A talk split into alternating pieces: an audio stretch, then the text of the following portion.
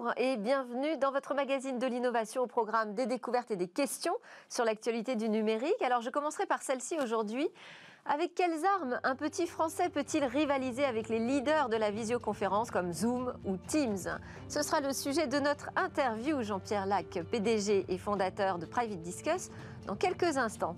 Ensuite, au cœur de cette émission, nous débattrons de l'appli gouvernementale Tous Anti-Covid. Quels sont euh, que penser en tout cas des choix technologiques et des freins aussi inhérents à ces choix? Pour en parler, pas de politique en plateau, mais des technophiles vigilants. Et puis, nous retrouverons notre rendez-vous Game Business avant de conclure par l'innovation du jour. Mais d'abord, place à l'interview. Bonjour Jean-Pierre Lac, vous avez lancé une plateforme de webinaires, messagerie et visioconférence 100% française, 100% propriétaire. Qu'est-ce que ça veut dire en termes justement de choix technologiques?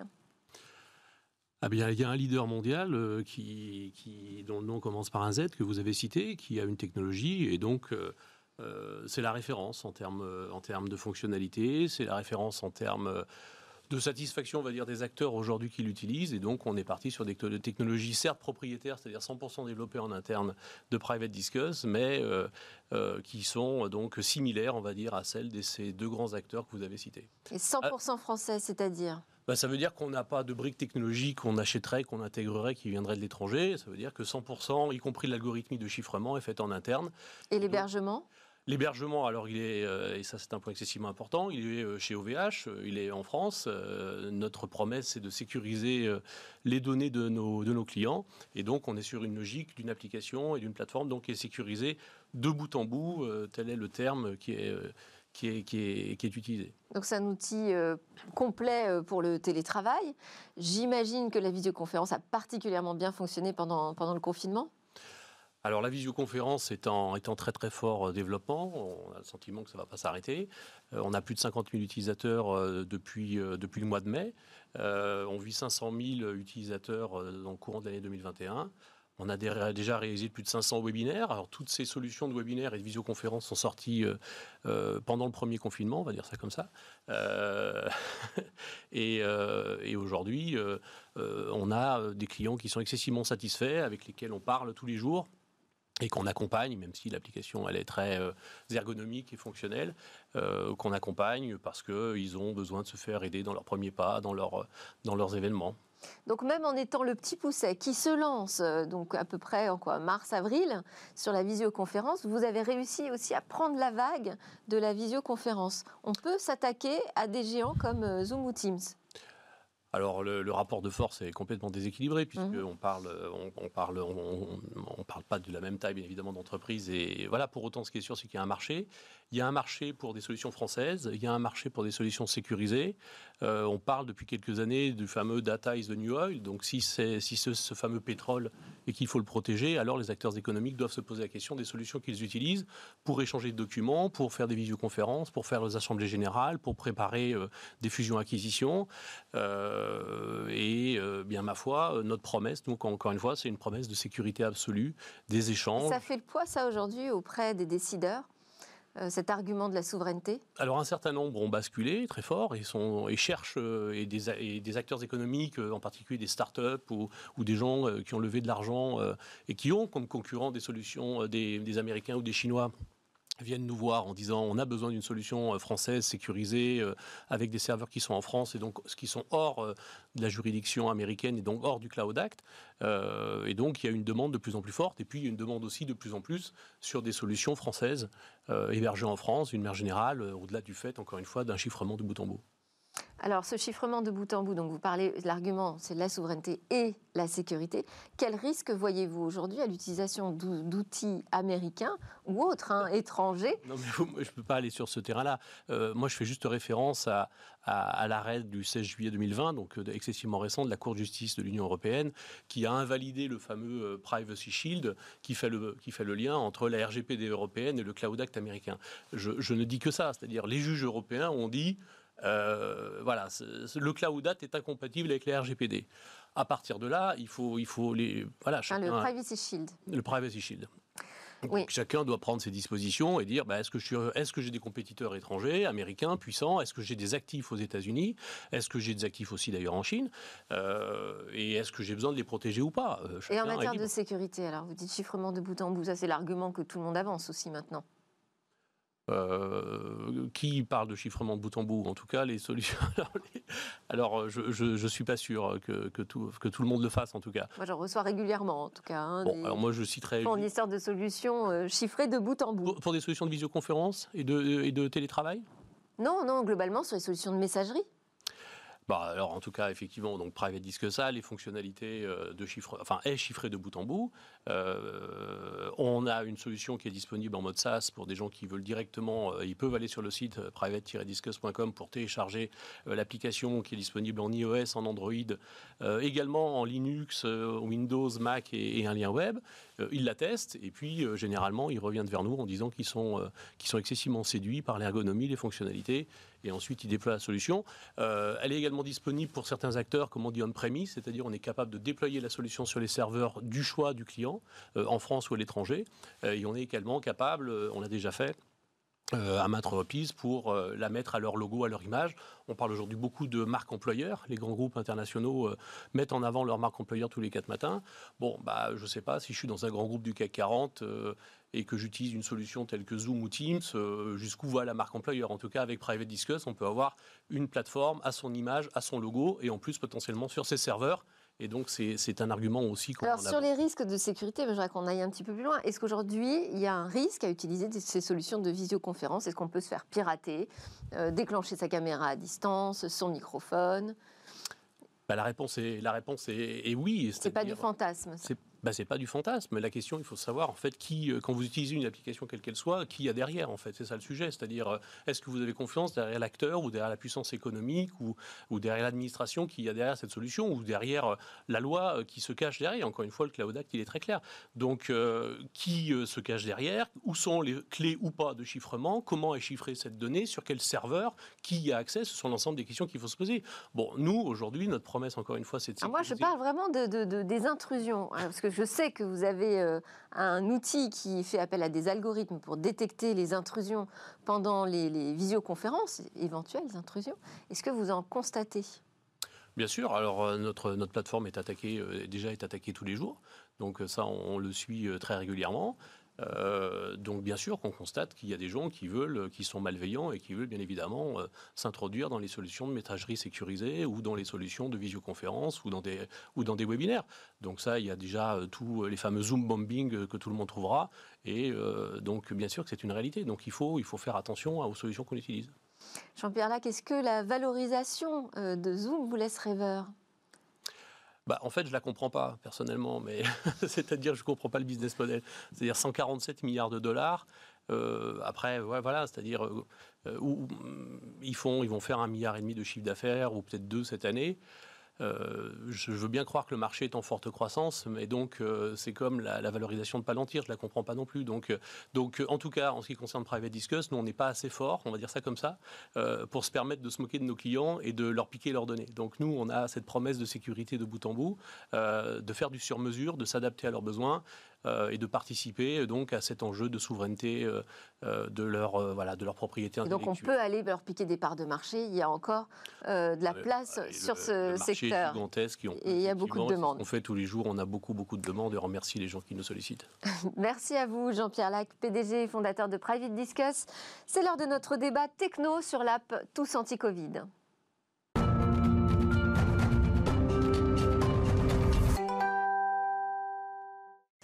Avec un taux d'équipement de smartphone qui dépasse les 95% en France, on peut se réjouir hein, que le mobile ne soit pas le grand oublié des dispositifs d'alerte et de sensibilisation contre la propagation du coronavirus. Mais l'app Tous Anti-Covid, qui vient remplacer l'insuccès de Stop Covid, colle-t-elle réellement aux usages?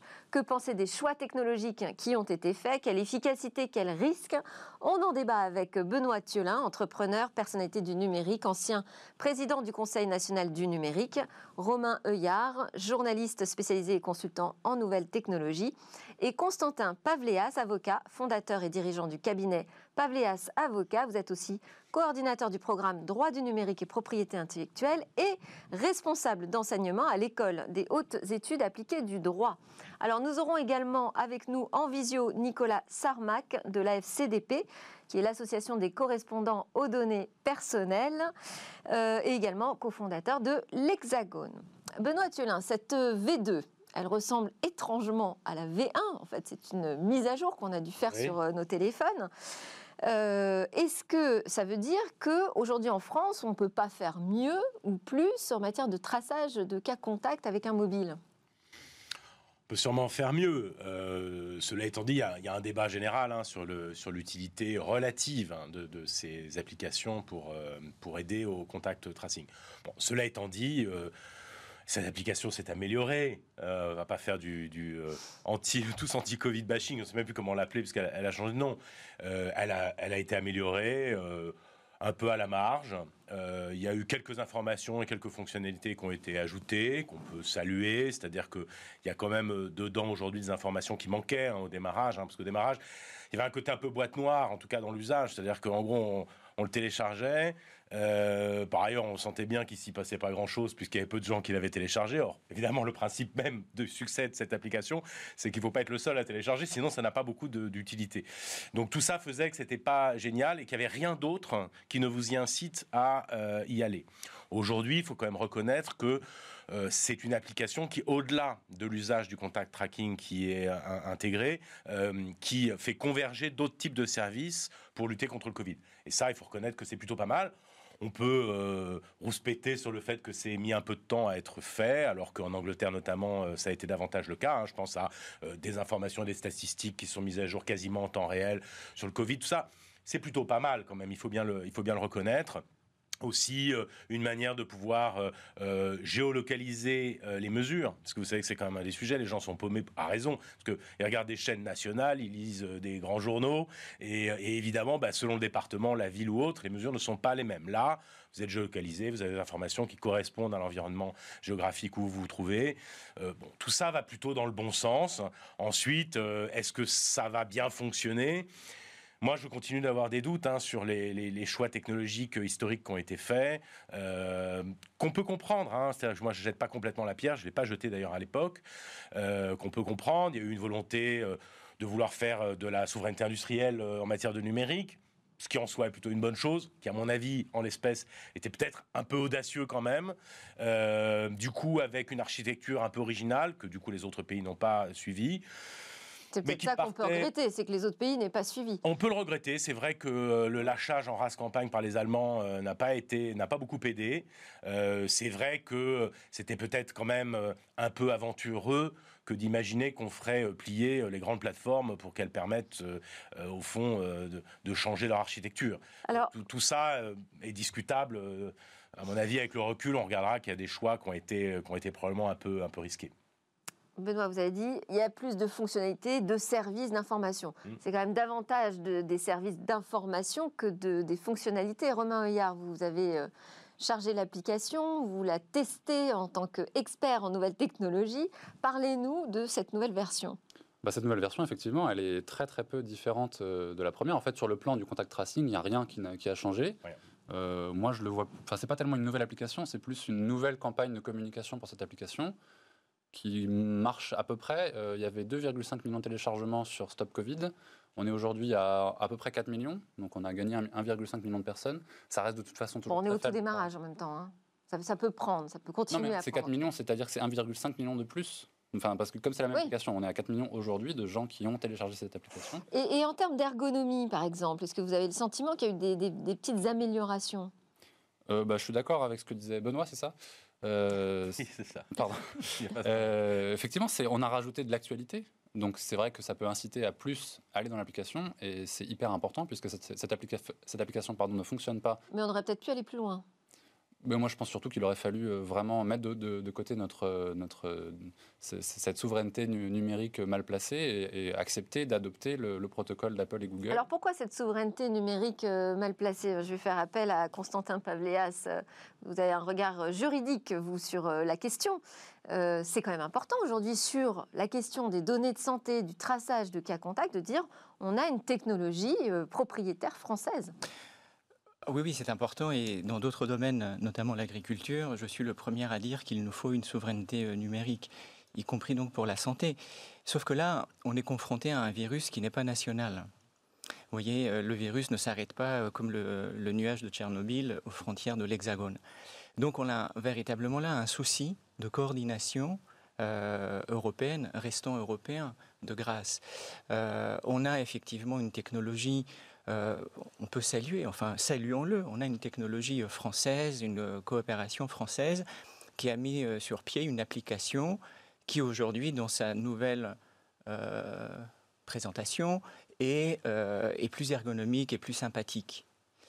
Mais nous avons le reste de l'Europe, enfin le reste, les autres pays européens qui ont choisi d'avoir une application numérique qui fonctionne sur le protocole Apple-Google. Est-ce qu'il n'y avait pas, est-ce qu'il n'y a pas une troisième voie, qui est une voie européenne, qui est de se dire euh, aujourd'hui, euh, on a un, problème qui n'est pas national, qui n'est pas régional, qui est international. Euh, est-ce qu'on ne doit pas à ce niveau-là, et ça pose plein de questions juridiques, mais je pose la question et on verra qui donnera les solutions.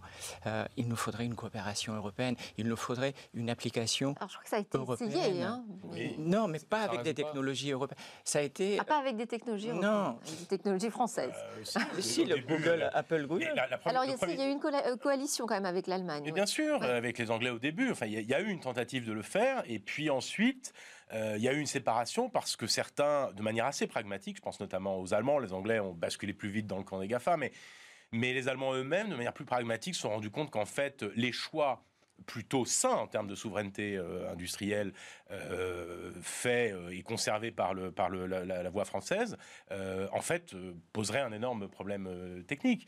Et donc, ils ont fini par, par tout simplement faire machine arrière et de se résoudre finalement à dealer avec, avec Google et Apple. Ça pose un problème technique, ça, de ne pas avoir d'interopérabilité avec les autres applications européennes?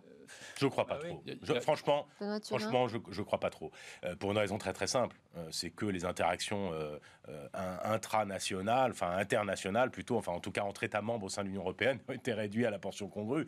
Donc c'est vrai que ce serait mieux, mais je vous dirais, il y a un moment donné, justement, le reproche qu'on peut un peu faire aux Français, c'est sur des bases assez louable en fait euh, de s'être un peu entêté, euh, de peut-être pas avoir été suffisamment pragmatique et d'avoir voulu faire une espèce de geste euh, alors qu'à mon avis on était en guerre, hein, c'est le président qui nous le disait, et que bah, quand on est en guerre c'est peut-être pas le moment de lancer une politique industrielle sur l'autonomie en production de munitions. Vous voyez, vous achetez des munitions là vous pouvez les trouver quand les Panzers sont en train de traverser la Moselle. Donc c'est un peu la même chose sur Stop Covid. En soi ils ont fait une architecture technique de l'INRIA qui était audacieuse et qui était intéressante hein, sur le Bluetooth, etc.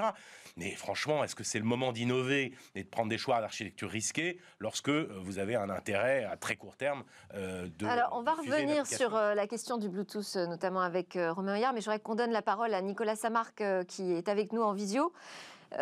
Moi, il y a quelque chose qui me frappe. Alors, quand je dis que sur les services, on n'est peut-être pas allé assez loin, peut-être qu'on aurait dû y intégrer l'attestation qui permet d'avoir des dérogations pour euh, se déplacer parce que finalement, ah, alors bah, bah, ça je l'avais pas vu, super, parce que finalement euh, moi ce qui me frappe c'est qu'on se retrouve dans une situation où on est obligé de laisser toutes nos coordonnées euh, personnelles avec nos portables partout où on va. Alors Nicolas Samar, comment vous avez réagi vous quand vous avez vu que la CNIL a autorisé ce dispositif?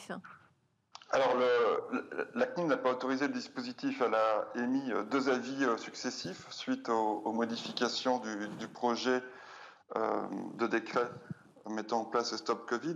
et je rappelle que c'est grâce à ces deux avis que les droits et libertés des personnes ont été de manière globale respectés et garantis par les dispositifs mis en place. C'est-à-dire, vous pouvez être plus précis Oui, pour, être précis, de quelques exemples, je ne vais, pas, vais pas tous les reprendre, mais lors de son premier avis du 24 avril, la CNIL avait identifié euh, deux manquements, à mon sens, euh, assez, assez forts sur euh, les choix techniques, notamment l'introduction de faux positifs afin de, de limiter les risques de réidentification, puisque je vous rappelle que l'application Stop Covid et l'actuel qui, ne change que de nom puisqu'on reste sur les mêmes socles technologiques, euh, embarque donc ce qu'on appelle des données pseudonymisées, ce qui permet de faire le contact tracing. Si on avait des données anonymisées, on ne pourrait pas réidentifier euh, le, porteur du smartphone. Et donc ce risque, cette introduction de faux positifs avait euh, comme, comme dommage collatéral, si je puis dire, bah, de vous informer faussement que vous étiez un cas contact et donc euh, toute la procédure d'autoconfinement et, et de test, alors que c'était uniquement pour limiter le risque de réidentification. Le, deuxième manquement grave sur la sécurité des données qui avait été donc identifié en avril dernier, c'était le, choix euh, d'un algorithme 3DS euh, qui est banni par l'ANSI depuis plusieurs années. Donc, grâce à ce premier avis, j'allais dire, les, choix technologiques ont été modifiés. On a eu un deuxième avis en mai, le 25 mai, exactement donc de cette année, ou euh, encore deux, manquements euh, forts, à mon sens. Euh, tout d'abord, l'exclusion du droit d'effacement et du droit d'opposition pour les personnes qui avaient téléchargé l'application sur des fondements juridiques erronés. Donc ça a été corrigé. Et puis également, l'ACNIL a pointé du doigt l'utilisation du CAPTCHA Google. Alors là, ça, reprend plus d'importance avec, je vous rappelle, l'invalidation du Privacy Shield de juillet dernier par la Cour de justice de l'Union européenne. Hein, puisque euh, le captcha de Google potentiellement permet donc euh, des transferts euh, de vos données à caractère personnel aux États-Unis. Et donc, suite à, des contrôles du mois de juin, le ministère de la Santé, qui est donc le responsable du traitement de Stop Covid, a été mis en demeure, mise en demeure publique hein, par la CNIL afin de corriger certains manquements au règlement général sur la protection des données à caractère personnel et la loi informatique et liberté, notamment le, fait que lorsque vous y étiez cas contact sur l'ancienne version, tout l'historique euh, de vos contacts était remonté sur le serveur central, alors que la CNIL recommandait que seul l'historique de proximité soit remonté sur le serveur euh, central et puis également un, défaut d'information sur l'INRIA en tant que destinataire et le contrat de sous-traitance avec l'INRIA qui n'était pas conforme au règlement. Et enfin, donc une mise à jour du PIA. Donc, si vous voulez, mon, constat global, c'est bah, heureusement que qu'on a une autorité administrative indépendante qui fait son travail.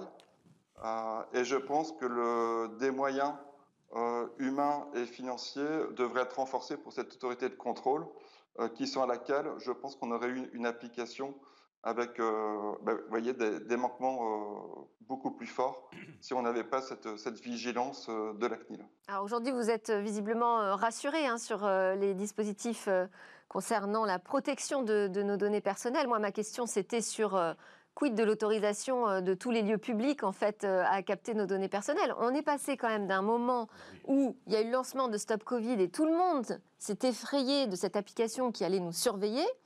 Et puis d'un seul coup, du jour au lendemain, on a tous été d'accord pour donner nos contacts personnels euh, dans les cafés, les restaurants, euh, les coiffeurs. Vous avez entièrement raison. Tout à l'heure, on a dit une Et ça s'est passé. Alors là, il n'y a toujours pas dans euh, tous anti-Covid de fonctionnalités qui permettent ah, de pouvoir checker, de pouvoir s'enregistrer lorsque, par exemple, on est dans un restaurant ou autre à la différence de ce qui se fait en Angleterre. Et c'est vrai que c'est quand même complètement paradoxal, c'est-à-dire qu'on est très regardant et à juste titre, et la CNIL fait tout à fait son travail, et heureusement, euh, mais finalement, euh, on est très regardant sur une application qui pour l'instant fonctionne assez peu, et par contre, on est, mais alors open bar, sur la constitution de listing ah, moi, ça, je ne euh, dans des restaurants, que ce soit avec des moyens un peu primitifs, mais enfin, qui quand même posent question. C'est-à-dire qu'on est tous à laisser nos numéros de téléphone, mail, dans n'importe quel restaurant. Dieu seul sait ce qu'ils en font. Et même, je vous dirais, moi je suis allé dans plusieurs euh, restaurants où ils avaient une espèce d'application sortie de nulle part, je ne sais pas d'où elle venait, je ne sais pas par qui elle a été autorisée, si elle respecte ou non les réglementations, et dans lesquelles c'était numérisé. Ça m'a presque plus inquiété parce que je me suis dit, bah, j'aurais préféré quand même que ce soit la puissance publique. Dans une chaîne de, restauration américaine très connue où vont beaucoup les jeunes, euh, aujourd'hui, effectivement, on va sur une borne et ben on utilise un outil numérique pour se déclarer et donner son identité. Mais ça pose quand même question. On peut tricher. Moi, oui, alors après, il y a une responsabilité euh, quand même euh, citoyenne hein, de dire on ne va pas donner de fausses informations, c'est pour des raisons euh, sanitaires. Mais ce que je veux dire, c'est que si, on n'a pas envie d'être de, tracé ou d'être reciblé par du marketing, etc., il y a un grand jeu qui consiste, c'est malheureux, mais à mettre de fausses informations, voire même à s'amuser à mettre des, oui, Si vous jouez le jeu, en revanche, euh, vous n'avez pas vraiment de garantie sur l'exploitation de ces données. Et ça, c'est vraiment pas normal. Moi, je, je, pense faut de, oui, un peu de, hauteur par rapport à ça et, et de se dire que la technologie euh, n'est pas, c'est pas une solution miracle. Pourquoi est-ce qu'on met en place une technologie française, européenne ou américaine euh, C'est pour protéger, euh, combattre le, le virus. Aujourd'hui, on a des paramètres qui sont utilisés dans tous contre Covid, qui sont un mètre, moins d'un mètre pendant 15 minutes. Euh, pourquoi? Pourquoi on a ces, paramètres? Ils sortent d'où en fait? Euh, cette application, vous avez eu raison de dire. Euh, vous voulez dire que la limitation technologique du Bluetooth qui fait que on doit être à proximité pour pouvoir déclarer un cas contact, c'est pas forcément. Mais pourquoi cette application Ça ne correspond pas à une urgence sanitaire. Non, non, non, je ne dis pas qu'il n'y a pas d'urgence sanitaire. Ce que je dis, c'est que on a construit une application au mois d'avril. Elle a été annoncée au mois d'avril. Au mois d'avril, nous avions une connaissance parcellaire de l'épidémie, de, la pandémie. Aujourd'hui, nous sommes en octobre. Nous sommes le 27 octobre. Nous avons appris beaucoup de choses. On a appris par exemple que le virus pouvait être transmis par euh, effet aérosol, donc par contamination aérienne. Le 1 mètre ne correspond plus aux connaissances scientifiques épidémiologiques que nous avons aujourd'hui. Donc la question est pourquoi moins d'un mètre? Pourquoi 15 minutes. Je peux tout à fait être, je pourrais être contaminé en moins de 15 minutes et à plus d'un mètre, dans certaines conditions. Ce n'est pas pour, alerter euh, nos concitoyens, mais aujourd'hui, ce sont des choix arbitraires qui sont utilisés par une technologie qui permet euh, le traçage euh, des personnes. Donc ce n'est pas anodin. Je ne voudrais pas en fait qu'on... Et ce n'est pas la volonté du gouvernement, mais disons-le en tant que citoyen, ce n'est pas habituel, ce n'est pas normal d'être tracé. Malgré toutes les couches de protection, le consentement, etc., aujourd'hui, nous avons franchi un cap. Il y a une application de traçage de la population face à une urgence sanitaire que personne ne peut nier. Enfin, en tout cas, un citoyen éclairé, me semble-t-il, ne peut pas nier l'urgence sanitaire dans laquelle nous nous trouvons, mais nous mettons en place une technologie. Disons en fait que ce n'est pas du tout une solution miracle. Euh, euh, on pourrait penser à d'autres euh, expérimentations qui responsabiliseraient peut-être davantage la population imaginons de faire des tests en disant, mais voilà, sur telle rame de métro, à telle heure, il y a eu un cas contact. Et on notifie cela via l'application et on demande aux personnes qui ont l'application, parce que ça peut aussi être un formidable outil d'information et non pas, de, et non pas seulement de traçage, cette application, de leur dire, à telle heure, il y a eu un cas contact, tel jour, telle heure, telle rame. Mhm. Donc disons à la population, euh, regardez. Ah non, alors vous avez dit géolocalisation, l'outil, par contre, ne géolocalise pas. Vous avez employé le, mot qui peut faire peur. L'outil, bah, en tout cas, c'est la volonté. vous avez à cibler des gens qui ont été dans une rame de RER e sans les avoir géolocalisés Non, c'est une information qui serait. Vous envoyez à toutes les rames de RER qui ont été touchées. Vous, vous envoyez. Ah, comme quand on rappelle euh, des, packs de lait, quoi, en fait. Non, non, mais information nationale. Je ne vais pas passer mon temps à regarder s'il y a une alerte sur eh un RER e qui est la mienne. Donc, bah, il y a aussi une question pragmatique. moi, je ne peux pas passer ma journée à regarder les alertes qui tomberaient en fait à peu près toutes les 10 secondes, puisqu'il y a plein de contaminations. On est à plusieurs dizaines de milliers par jour. Et Donc, pour être organisé là, où je vous rejoins, en revanche, c'est sur le mètre, c'est vrai. Le, il y a eu un choix technologique qui a été fait sur le Bluetooth qui est, contraignant et qui aujourd'hui ne correspond pas à la réalité sanitaire. Là, là-dessus, vous avez entièrement raison. Ensuite, alors j'avais une question pour Romain Hillard quand même sur euh, la technologie Bluetooth. Est-ce que euh, la qualité de détection dépend de la qualité de mon smartphone? En partie, oui, et c'est le vrai problème qu'on a avec cette application, c'est qu'en particulier côté Android, on a une vraie fragmentation. On a d'ailleurs pas mal de téléphones qui sont pourtant assez récents, qui ne sont pas compatibles avec l'application, parce que pour, euh, sans être trop technique, c'est du Bluetooth low energy, donc un Bluetooth qui consomme assez peu. Il y a beaucoup de smartphones euh, plutôt bas de gamme qui ne sont pas compatibles, donc euh, on disait tout à l'heure qu'il y avait 95% de la population qui a, qui a un smartphone. Euh, je ne sais pas quel pourcentage il faut exclure, mais euh, il y a pas mal de personnes qui ont des smartphones Android en particulier qui ne sont pas compatibles. Et puis on a aussi surtout une grande partie de, la population âgée qui n'a pas de smartphone, et c'est la population la plus, euh, la plus à risque. Donc ça, c'est un premier, une première limitation. et puis le Bluetooth en, tant que tel, même quand il fonctionne, il fonctionne assez mal.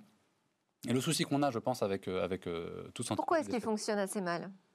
Euh, ça, je ne sais pas, mais en, tout cas. Vous voulez dire, par exemple, si euh, je me retrouve dans euh, mon appartement, dans une pièce voisine, il y a un mur entre nous. Il y a ce problème-là, effectivement, où le Bluetooth ne permet pas de savoir si, par exemple, si j'étais dans un taxi avec un chauffeur, effectivement, qui qui, qui, qui, qui, attrape le Covid, il y avait peut-être une, une, barre en plexiglas entre les deux. Et dans ce cas-là, l'application pense que je suis un cas contact alors qu'en réalité je ne l'étais pas, par exemple. Donc, il y a des, Alors après, on est capable nous-mêmes de savoir dans quelle situation on était à ce moment-là. Sauf que non, parce qu'on ne sait pas quand on est prévenu qu'on a été cas, cas contact. On ne sait, heureusement, on ne sait pas sauf si on a des, stratagèmes, on ne sait pas qui a été la personne en, question. Mais on, sait quand on active son, wifi, euh, son Bluetooth, pardon. On euh, non. non, parce que si, parce qu'on décide soi-même de dire bon bah là j'active mon Bluetooth parce que je suis dans un taxi, je suis dans les transports en commun et donc j'ai envie de savoir si autour de moi. Vous ne saurez pas si c'est arrivé dans le transport en commun ou dans le taxi. Donc si c'est le chauffeur de taxi, vous ne saurez pas qu'en réalité ce n'était pas un cas contact. Alors un des, notre, un des autres pardon, problèmes, c'est que euh, on ne peut le savoir que si la personne l'a déclaré. Oui. Est-ce qu'il aurait fallu rendre cette application obligatoire? Euh, oui, mais là, on rentre dans des, problématiques de liberté publique euh, avec une application qui, euh, pardon d'être dure, mais sur le plan épidémiologique, elle est inefficace par conception. Pardon d'être dur avec cette application. Si en plus on devait la rendre obligatoire,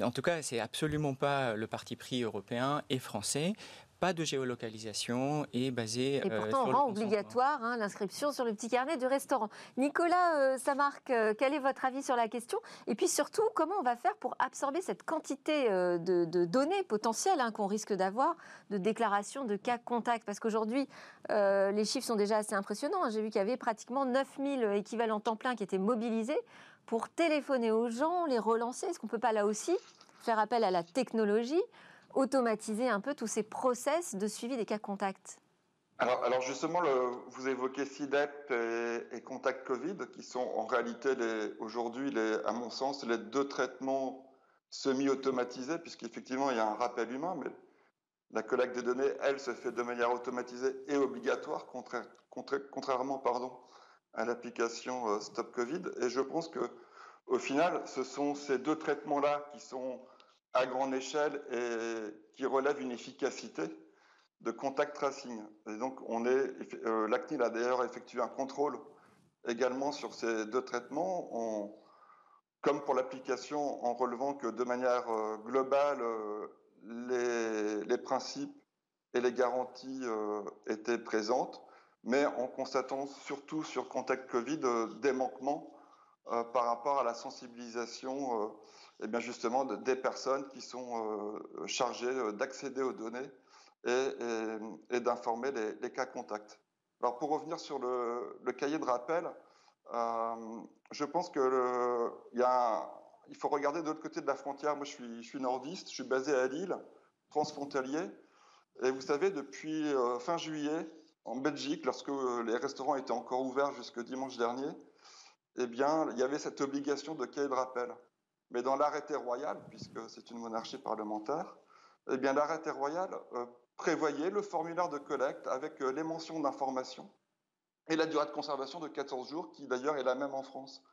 Et je pense qu'on aurait pu suivre, euh, ou en tout cas regarder cet exemple belge, et donc dans le dispositif rendant obligatoire ces cahiers de rappel, eh bien prévoir ce formulaire que chaque restaurateur aurait eu l'obligation d'utiliser pour éviter notamment le, moi, j'appelle ça le, carnet de livres d'or où vous rentrez dans le restaurant et effectivement, vous voyez les 30 à 50 personnes euh, qui vous ont précédé. Alors que le, la CNIL euh, rappelle hein, que seul le gérant ou le responsable de l'établissement doit avoir accès aux données euh, du cahier de rappel. Alors finalement, euh, le masque, geste barrière, distanciation, ça semble plus euh, adapté, hein, plus efficace que la tech Ou alors est-ce qu'on n'a pas conscience de ce qu'on pourrait faire aujourd'hui avec les moyens technologiques? Juste un mot là-dessus? On est à la fin de cette émission. Non, je pense que c'est pas complètement inutile. Euh, le, sujet, en réalité, à mon avis, aurait dû être élargi. C'est qu'en fait, on a un sujet de système d'information global de la santé. Quand vous voyez que les données ont beaucoup de mal à rentrer des institutions décentralisées euh, à, l'administration centrale, euh, qu'on a des décomptes qui sont très difficiles à, obtenir, qui se font souvent avec des moyens encore un peu primitifs. Hein. ça se fait avec des fichiers Excel et des post-it. Très vite, hein, Benoît, on est à la fin voilà, de Je pense que c'est un peu ça le sujet, c'est qu'en fait, on, s'est un peu trop concentré sur une application, alors qu'en réalité, l'outillage numérique des aides-soignants, des soignants, du ministère de la Santé et des ARS aurait pu être extrêmement... C'est l'ensemble, C'est un peu l'angle mort, je pense, de notre approche. Merci beaucoup. C'est la fin de cette émission. Merci Benoît Thiolin. Romain Heuillard, euh, journaliste consultant indépendant, spécialiste des nouvelles technologies, Benoît Thiolin, ancien euh, président du Conseil national du numérique, Constantin Pavléas, avocat en droit des nouvelles technologies, et Nicolas Samarc aussi qui était avec nous de la FCDP et l'Hexagone. Alors juste après la pause, sujet plus léger, hein, on va partir parler de jeux et de réalité virtuelle.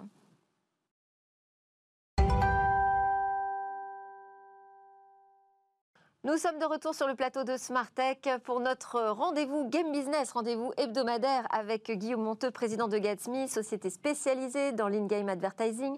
Bonjour Guillaume. Bonjour Delphine. Alors cette semaine, vous allez nous parler du développement de la réalité virtuelle dans les jeux vidéo. Absolument. La VR, ça date pas d'hier. Dès 1939, on voit apparaître les, premiers, les premiers dispositifs de visualisation 3D, donc monosensoriels, avec la fameuse ViewMaster, vous vous rappelez, une énorme lunette dans laquelle on insérait des disques avec des photos pour voir des paysages en 3D. Et d'ailleurs, même si ça a été inventé en 1939, ce type de dispositif a eu son heure de gloire dans les années 80. Je suis sûr que vos parents vous ont acheté euh, ces lunettes pour que vous puissiez voir des cottages anglais ou euh, en carton, absolument, ou des, des, des, monuments un peu célèbres, si vous voulez, de Rome. La première machine euh, VR réellement multisensorielle, elle a été inventée par Morton Helling et elle s'appelle la Sensorama. C'est un énorme dispositif dans lequel vous vous glissiez. Vous pouviez voir un film en 3D, en l'occurrence, vous baladiez dans les rues de New York. Vous aviez la sensation du vent, vous, écoutiez du son en stéréo, et à l'époque c'était déjà une prouesse. Et puis vous aviez aussi une, une expérience sensorielle, puisque vous pouviez sentir l'odeur du goudron au fur et à mesure que vous baladiez dans New York, ou euh, euh, des odeurs de pizza. Voilà. 1956. Mais les jeux vidéo, évidemment, n'est pas le seul domaine d'application de la VR. Il y, en a bien d'autres, par exemple l'art, le cinéma, comme on vient le voir, euh, le domaine militaire, où on forme des pilotes euh, à l'aide des outils VR, le domaine de la médecine, où aussi on forme les jeunes chirurgiens, aussi avec les outils euh, de, la, de la VR mais jusqu'à très récemment. L'industrie même aussi, l'industrie qui euh, l'utilise pour euh, simuler des usines, par exemple. Absolument. Énormément de champs d'application. Mais jusqu'à très récemment, les dispositifs étaient très compliqués, très inconfortables et surtout très chers. Alors, regardez sur cette slide, vous voyez, ça c'est un peu le très inconfortable et, et, très compliqué. Vous voyez, on n'a pas vraiment envie de se, de, de se doter de, de, ces gants, de ces, de ces lunettes. Ça fait un peu euh, instrument de torture. Euh, plus tard, la, a commencé euh, avec, euh, dans les années 80-90 réellement. D'abord avec Nintendo, avec son Virtual Boy, un espèce de casque, comme on le voit sur la prochaine, slide en rouge. Mais enfin, avec ce casque, au bout de 5 minutes, vous aviez déjà très très mal à la tête. des ex-Atari, dans les années 80, ont lancé un système qui s'appelle le iPhone, i, les yeux, iPhone. Mais là encore, une initiative à plus de 100 000 dollars le, casque. Et donc, ils n'ont pas dû en vendre beaucoup. Sega aussi a installé dans ses bornes d'arcade des énormes dispositifs aussi, comme on le voit sur cette slide, de jeux euh, virtuels. Mais là aussi, 73 000 dollars pour une borne. Vous imaginez, à coût de pièces de 25 cents, euh, comme il était difficile euh, de les, de de, de l'amortir. En fait, très cher et à l'époque pas très amusant. Oui, surtout pour jouer à Tetris, ça fait vraiment très très cher. ça fait vraiment très très cher. Alors tout a commencé dans les années 2010. Euh, un des piliers de ça, c'est euh, Palmer Luckey, qui en 2012 décide de créer la fameuse société Oculus en faisant appel via Kickstarter à la générosité euh, du public Kickstarter. Et ils ont levé à l'époque 2,5 millions de dollars. Et avec ces 2,5 millions de dollars, ils fabriquent le premier dispositif un peu grand public euh, de, casques virtuels et surtout des kits de développement pour les éditeurs euh, de jeux. Et là, c'est le carton presque immédiat. Deux ans après, Facebook les rachète pour 2 milliards de dollars. Un deuxième pilier de la démocratisation de, la réalité virtuelle, c'est Google. D'abord, en 2007, ils, ils lancent leur service Street View, dans lequel vous pouvez vous balader dans les. vous pouviez vous balader dans les. Vous pouvez vous balader dans les villes hein, comme si vous y étiez. Et puis le fameux Google Card, un petit bout de carton complètement génial dans lequel vous insériez votre propre mobile et au, moyen de télécharger soit une application, soit une vidéo faite exprès, c'est-à-dire avec une image euh, pour l'œil gauche, une image pour l'œil droite, sur YouTube, par exemple, gratuitement, vous pouviez, pour quelques euros, avoir une expérience de VR super fun. Ouais, super fun, mais pas d'une excellente qualité quand même pour 10 euros. Et pour 10 euros, évidemment, non. Il y a eu après, évidemment, euh, des véritables offres très immersives avec des casques.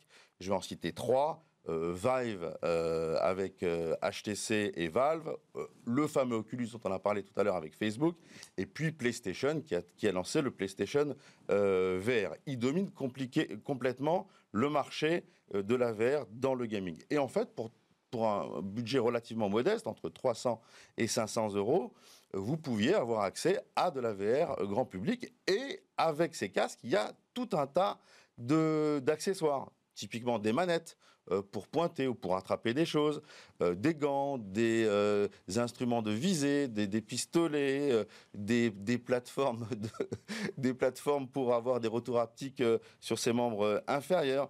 Et puis, dans les salles, il y avait des, il y a des dispositifs encore plus compliqués, euh, comme par exemple euh, des dispositifs qui vous permettent d'être dans des bacs dans des baquets de, de, de, voitures pour euh, faire des courses de voitures en verre ou des, des, des, instrumentations dans lesquelles vous pouvez vous allonger et avoir des, sensations de vol. C'est vraiment très immersif et ça donne un peu mal à la tête. Moi, pour l'avoir fait, je peux vous dire, le cerveau est troublé parce qu'il a les sensations de bouger alors qu'en fait, vous êtes quasiment euh, immobile.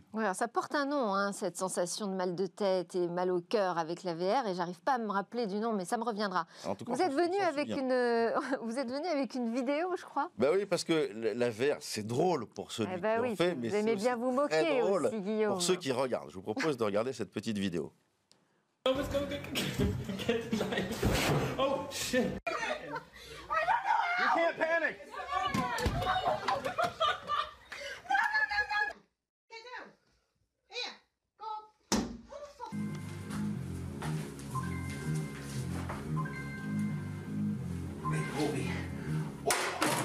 Oh là là là là, ça fait mal. Hein. ça fait mal. Et franchement, c'est drôle, vous voyez. Il n'y a pas ceux qui participent, il y a aussi ceux qui peuvent regarder, qui peuvent bien rigoler.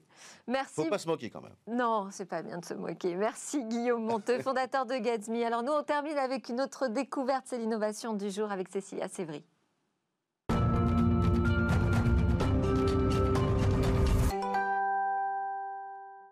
À quoi ressemblera demain chaque jour Cécilia Sévry nous fait partager ses trouvailles. Alors bonjour Cécilia, aujourd'hui vous allez nous présenter une innovation dans l'alimentaire. Oui, parce que le monde de demain, Delphine, c'est un monde avec moins de gaspillage alimentaire. Alors aujourd'hui, j'ai envie, moi, de vous parler d'une jeune femme qui s'appelle Maitane Alonso. Elle est espagnole, elle a 19 ans et elle a déjà trouvé une invention géniale à 19 ans, une invention qui intéresse même la NASA, vous verrez.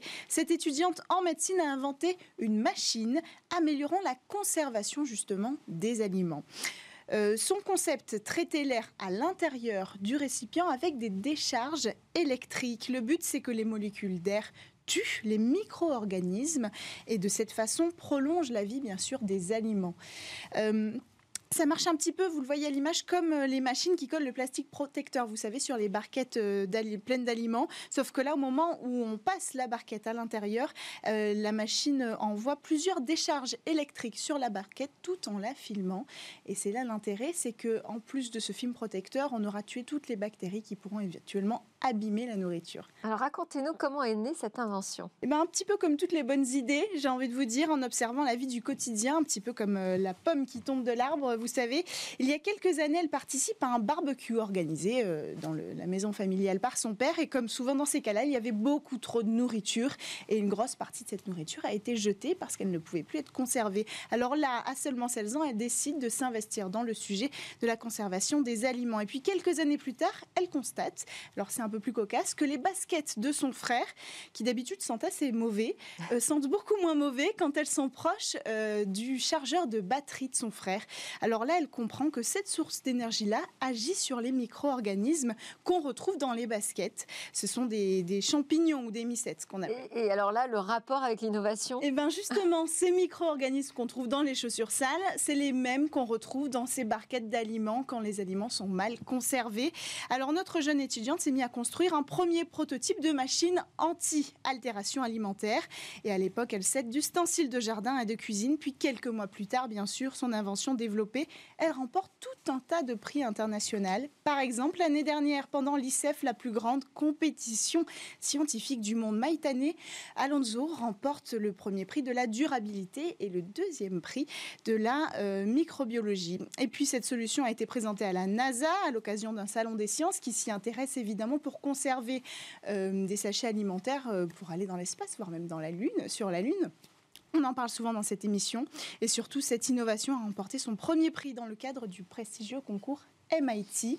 Voilà. Une innovation qui répond à une problématique euh, majeure. Hein. Vous pouvez nous rappeler d'un chiffre simplement ce que représente le gaspillage alimentaire dans le monde? Oui, parce que selon les Nations Unies, 1,3 milliard de tonnes de nourriture sont jetées chaque année ou perdues. Merci beaucoup Cécilia Sévry. Merci à tous d'avoir suivi Smartex. C'est presque la fin de cette émission. J'espère que vous aurez apprécié ces découvertes et puis ces débats sur euh, les questions du numérique. Nous, on se retrouve dès demain pour de nouvelles discussions sur la tech.